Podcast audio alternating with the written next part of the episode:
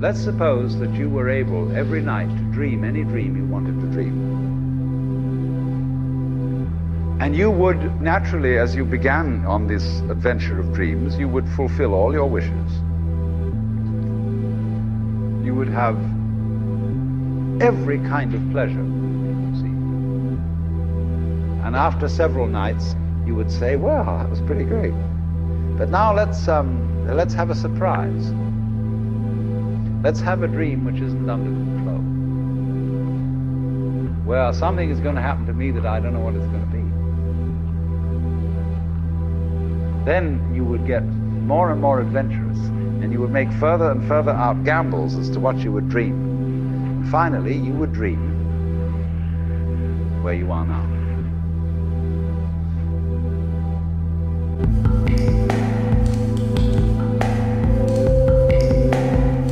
Ultimamente eu tenho ficado preocupado com a quantidade de amigos e conhecidos sendo atormentados diariamente por essa tal crise dos 20 anos. Essa frustração por chegar na idade adulta e se sentir perdido sobre o rumo que a tua vida está tomando e decepcionado pelas coisas não serem como tu imaginava. A grande verdade é que essa sensação vem do choque de realidade entre tudo que tu idealizou para tua vida e o mundo como ele realmente é.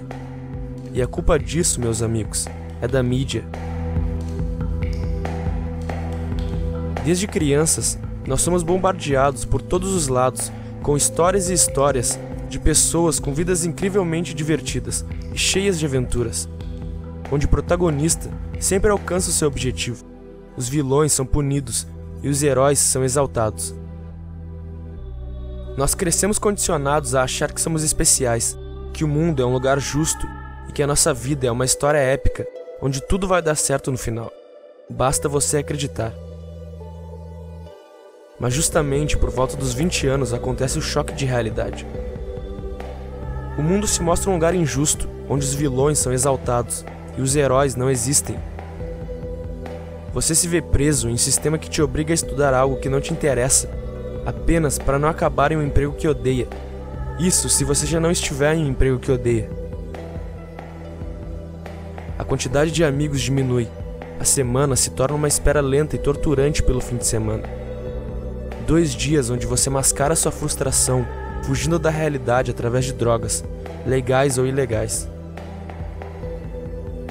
Seus sonhos vão se distanciando cada vez mais, dia após dia. O tempo escorre entre seus dedos como areia. Seus amigos já estão na faculdade, alguns já quase terminando ela, com empregos que pagam bem e têm plano de saúde. Outros têm até filho já. Mas e você? É isso que te espera para o futuro? Fazer uma faculdade sobre algo que você nunca se importou? Perder anos estudando algo que você não gosta, para no final conseguir um emprego que você vai gostar menos ainda? Ser apenas mais uma engrenagem dessa máquina corrompida que é o nosso sistema? E depois, o que vem? Se casar e ter um filho, para quando ele te perguntar, papai, por que você trabalha? A sua única resposta vai ser para pagar as contas? Essa é a vida que tu queria quando criança? Onde é que estão as aventuras? Onde está o desconhecido, cara? É deprimente pensar que o que a vida reservou para ti é uma rotina medíocre, onde tu só vai da casa para faculdade e se fizer tudo certo, vai da casa pro trabalho. Há pouco tempo atrás tu sentia que podia fazer qualquer coisa, ser qualquer coisa, é como se você tivesse nascido para mudar o mundo, como se o mundo fosse um grande palco para tua história e as outras pessoas, personagens secundários. Mas agora é como se tu tivesse se tornado um personagem secundário na história de outras pessoas. Você não pode mais mudar o mundo. E como poderia? Mal consegue decidir que profissão vai seguir.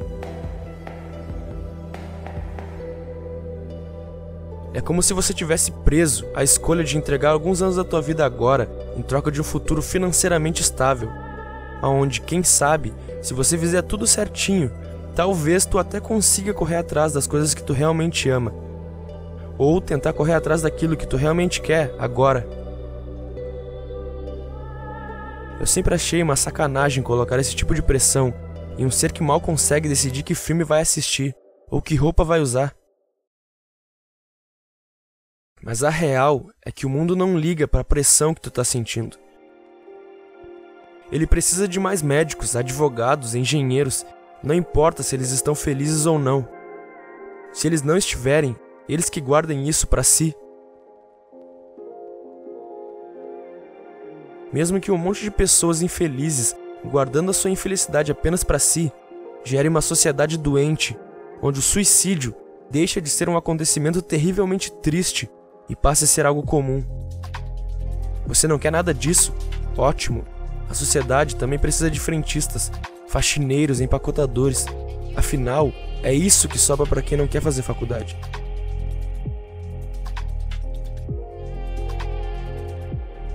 Escolha a qual dessas classes tu quer pertencer. Que? Músico, desenhista, escritor? Empreender, criar teu próprio negócio? Isso aí é uma viagem, cara. Cadê a tua carteira de trabalho assinada? Viver da arte? Isso só pode ser piada.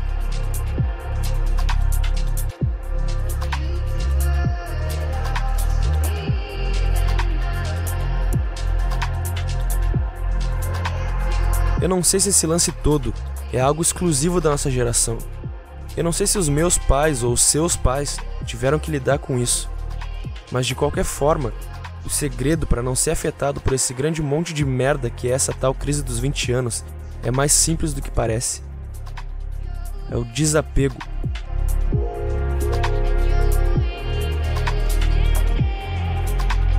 Eu vou repetir o que eu disse lá no começo.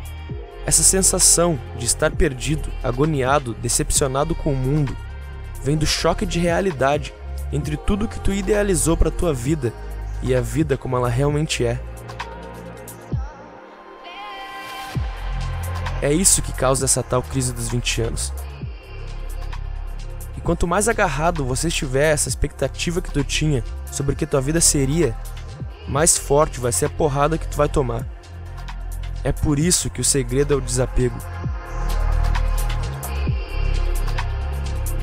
A felicidade não está nas coisas que você tem ou que gostaria de ter. Ela está em não precisar de muito.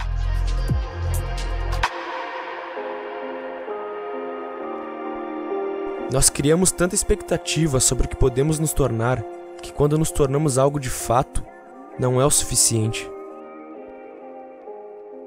Eu vou falar algo que pode ser difícil para algumas pessoas lidarem no começo. Mas o fato é que a nossa existência é insignificante se comparada a qualquer coisa que não sejamos nós mesmos. Nenhum de nós é especial de nenhuma maneira, e os nossos sonhos são apenas projeções do nosso subconsciente para dar um sentido à nossa vida. Você não nasceu destinado a nada. Ninguém nasceu. As pessoas que entraram para a história por feitos grandiosos em vida só atingiram isso porque se dedicaram inteiramente a alguma coisa ou a algum projeto, e não por pensar em ser especiais ou esperarem que o destino desse um jeito nas suas vidas. Não espere pela ajuda do universo ou de Deus, cara. Para ele, nós somos apenas formigas, se perguntando por que, que serve o formigueiro.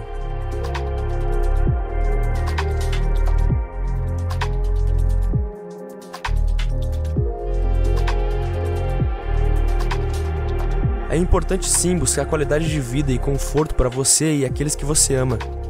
Mas qualquer coisa além disso não passa do seu ego te manipulando como um fantoche jogando para lá e para cá em busca da aprovação dos outros.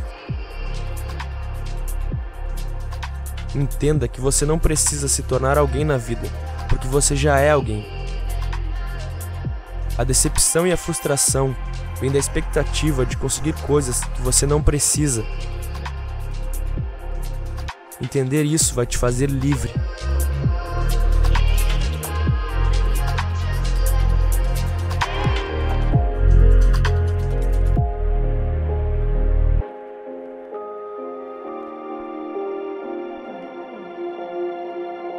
Os desejos que repousam sobre teus ombros são como sacos de pedras. Se não consegue livrar-te deles, cuide para que sejam poucos, pois terá que carregá-los.